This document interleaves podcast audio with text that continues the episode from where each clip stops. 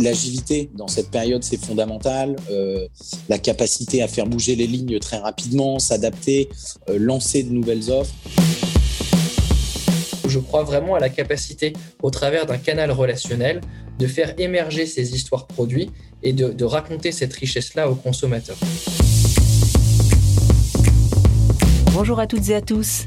Je suis Sandrine Matichard, analyste. Je suis Shams Sejawani, directeur marketing chez Zendesk. Nous vous souhaitons la bienvenue pour ce deuxième épisode de notre série Retail Agile. Retail Agile, c'est le podcast qui vous accompagne dans la transformation de votre relation client. Êtes-vous assez agile pour proposer une expérience client toujours plus qualitative et adaptée aux nouvelles pratiques de vos clients? En 20 minutes chrono, profitez de l'expérience des plus grands acteurs du retail et passez votre dispositif au crible de leur méthode. N'hésitez pas à réagir, à laisser un avis sur votre plateforme d'écoute et à partager ce podcast autour de vous. Ce sont vos feedbacks qui vont contribuer à nous améliorer au fil des épisodes. Allez, c'est parti pour ce deuxième rendez-vous de l'agilité dans le retail.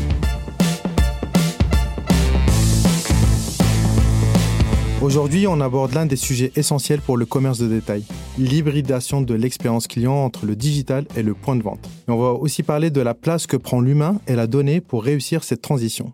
Trois chiffres pour résumer la situation en France. Au cours du premier confinement, près d'un consommateur sur deux a été amené à expérimenter de nouveaux services digitaux. Les ventes en ligne des enseignes magasins ont progressé de 53% sur l'année Toutefois, 45% des Français déclaraient à l'issue du premier confinement que le shopping physique leur avait manqué. Effectivement, Sandrine, malgré les contraintes sanitaires et gouvernementales, la boutique continue d'afficher des performances à faire pâlir n'importe quel e-commerçant. Partout dans le monde, le rôle du magasin a évolué. Aux États-Unis, par exemple, 58% des ventes en magasin sont influencées d'une manière ou d'une autre par le digital, contre 13% il y a 15 ans. Cette hybridation, c'est le résultat d'une demande de simplicité de la part du consommateur celle d'une expérience cohérente et fluide avec son enseigne préférée, quel que soit le point d'entrée. Pour s'adapter, il devient vital pour les retailers de réussir à créer la même proximité dans nos deux vies, la réelle et la virtuelle. Et pour en parler, nous avons le plaisir d'accueillir nos deux invités du jour. Arnaud Foujol, VP Performance, Digital Transformation and Data de Monoprix. Notre deuxième invité, Édouard Marguin, directeur des opérations de Lavignon.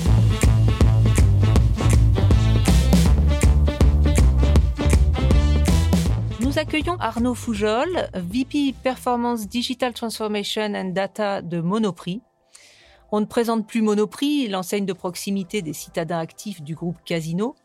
Quelques chiffres cependant, 21 000 collaborateurs, 800 magasins Monoprix, Monop et Naturalia, implantés dans 250 villes de France. Côté online, deux grands sites de e-commerce, monoprix.fr et Sarenza. Monoprix n'a pas cessé d'innover, qu'il s'agisse du click and collect, du shop and go, du click and give ou encore de la livraison à vélo avec Stuart. Tout cela pour répondre au style de vie de ces différentes clientèles. Alors, quelques objectifs, doubler le CA du groupe en 10 ans et passer la part de l'e-commerce à 15%, sans oublier d'ouvrir de nouveaux magasins, 5 à 10 points de vente par an en France.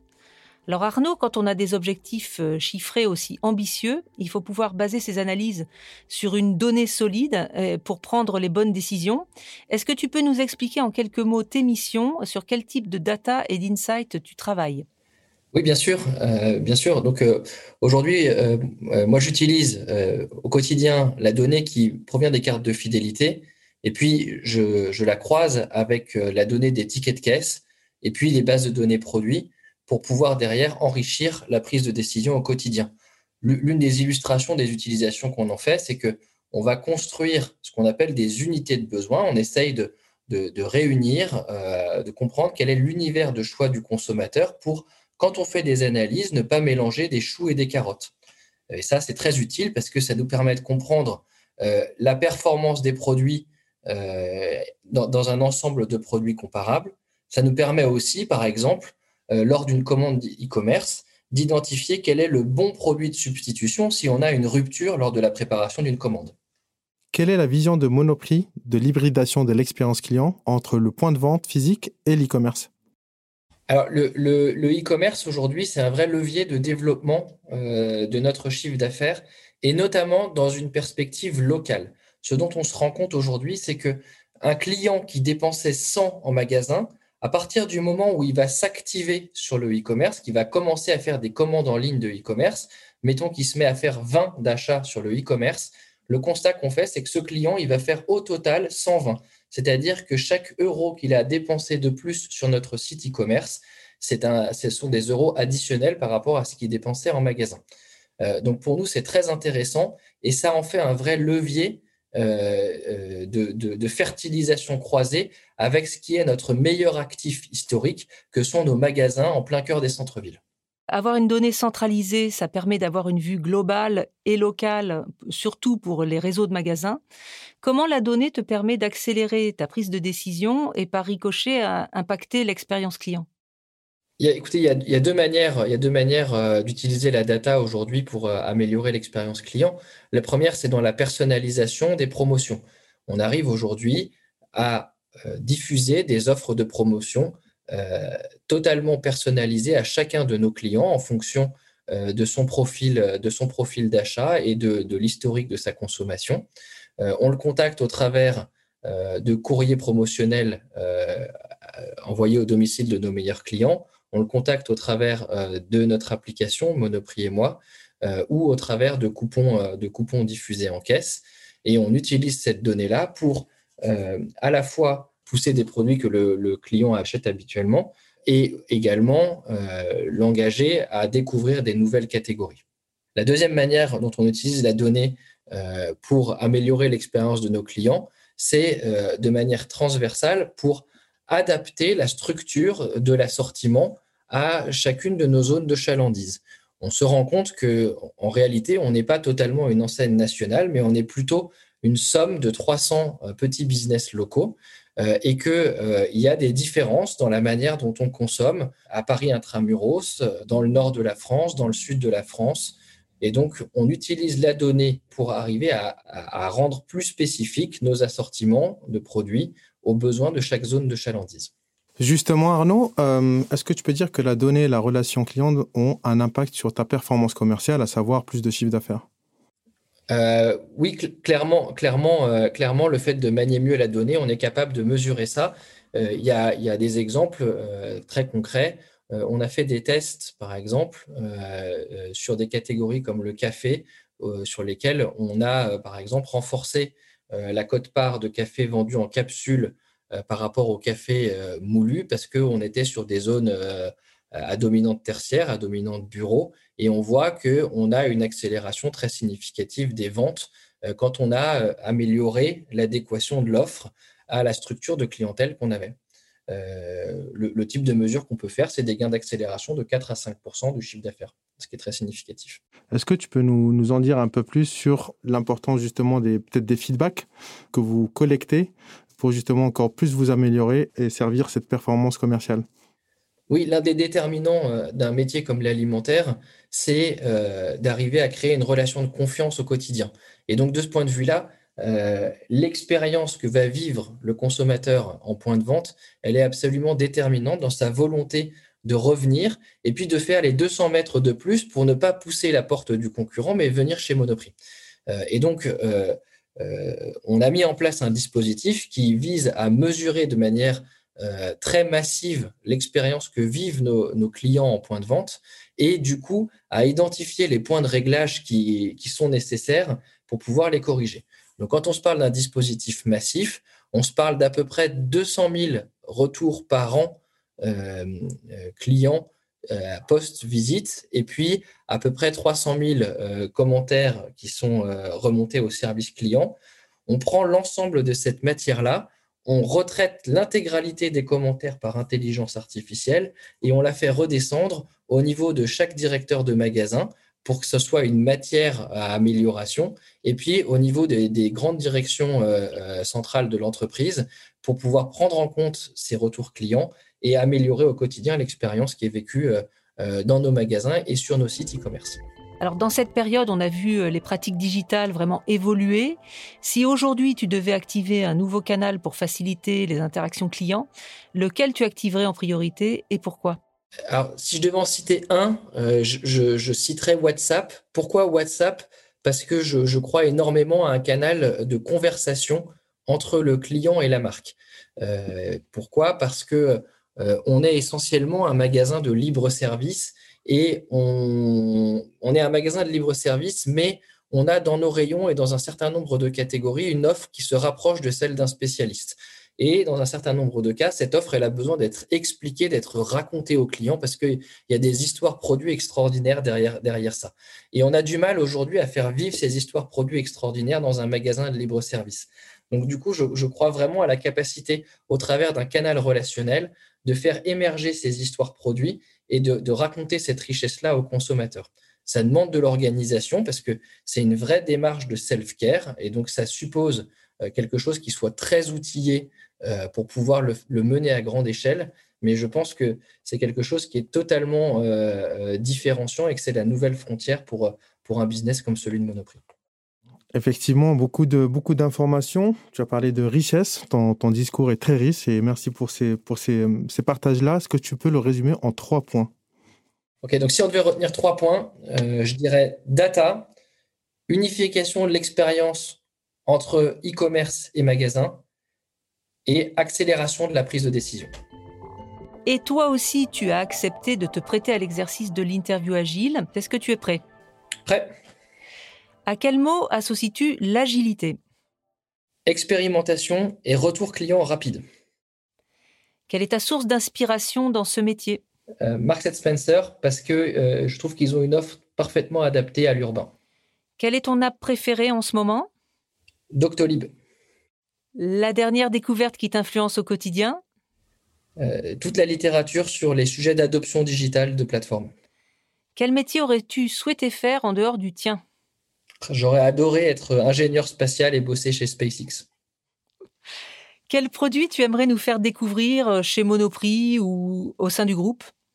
Alors chez Monoprix, il y a plusieurs produits extraordinaires. Si je devais en citer trois, si vous me permettez, je dirais la burrata Monoprix Gourmet, je dirais la sélection de vins rebelles, qui sont des, vins de France extraordinaires, et je dirais les pavés de saumon de la marque Safa, euh, qui sont des produits exceptionnels aussi. Ben voilà, je crois que le menu est fait. Merci beaucoup Arnaud. Merci beaucoup.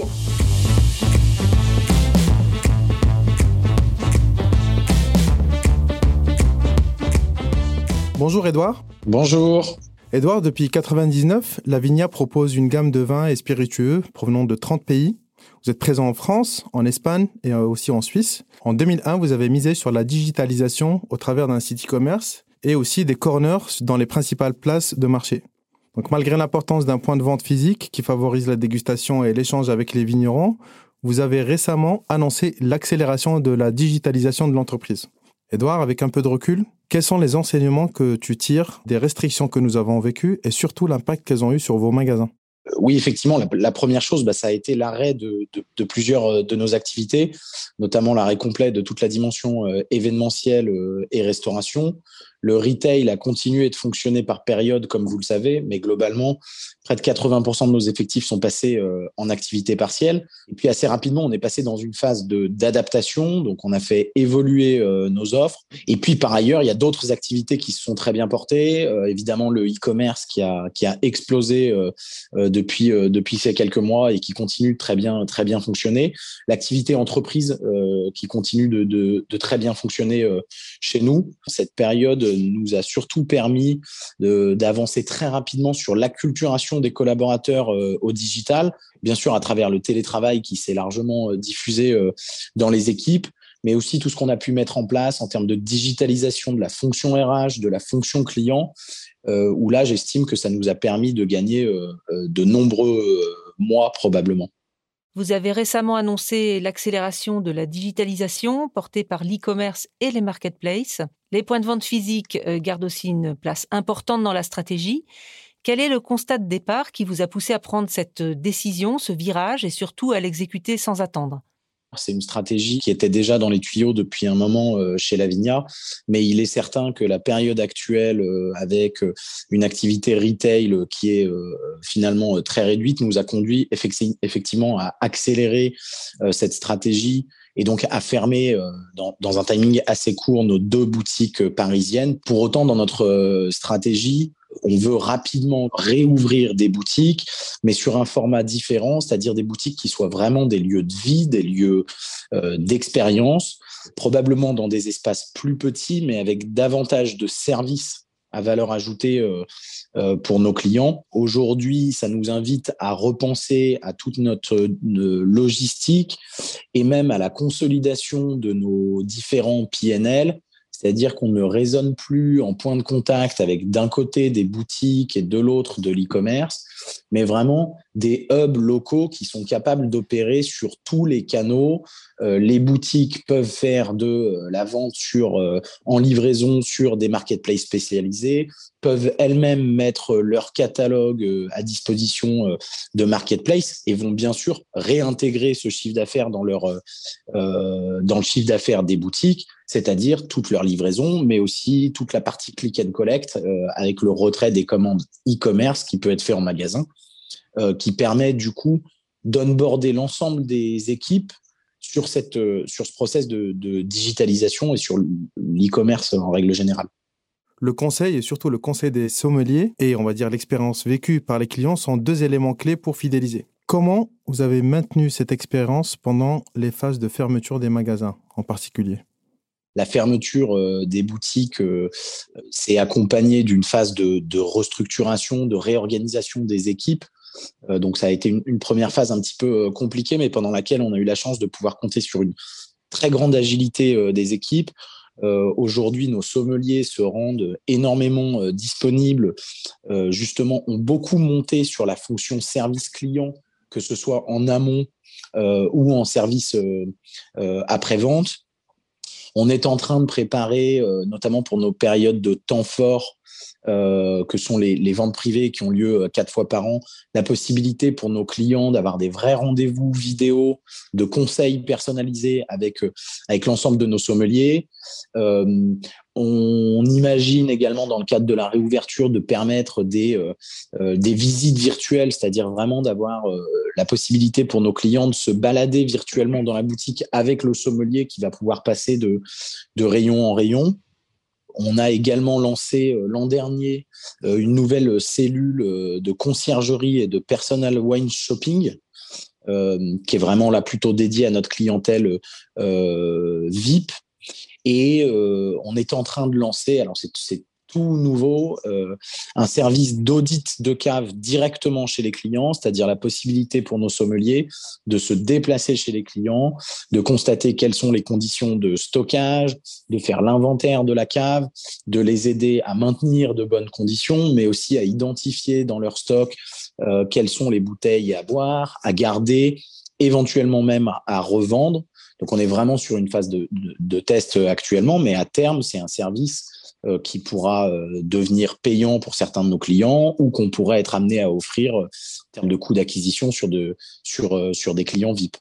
Quelle est votre méthode pour unifier cette relation client omnicanal? Alors là, je vais être obligé d'évoquer l'apport important de Zendesk et même maintenant du, du couple Zendesk et Aircall. pour moi, c'est fondamental de maintenir un réceptacle unique pour les demandes de nos clients, qui nous permet ensuite de rediriger en cascade sur les, différents services. Si on parle d'unifier la relation client omnicanal, pour moi, qu'est-ce que ça veut dire? Ça veut dire pour nos clients la possibilité de nous contacter à n'importe quel moment par tout support et d'avoir rapidement le bon interlocuteur en fonction du, besoin. Euh, L'intérêt de, de, cette dimension euh, omnicanale euh, dans la relation client mais aussi dans tous les process euh, logistiques, c'est la possibilité ensuite d'actionner n'importe quel levier euh, commercial pour être capable de proposer la livraison d'une bouteille rare depuis une boutique, de la faire expédier le jour même, le lendemain, etc., etc. Tu as parlé tout à l'heure des clients et des collaborateurs. Comment vous faites aujourd'hui pour faciliter cette transition et surtout améliorer l'expérience client? On avait de très grands espaces qui fonctionnaient avec beaucoup de jeunes sommeliers un turnover qui était parfois euh, important.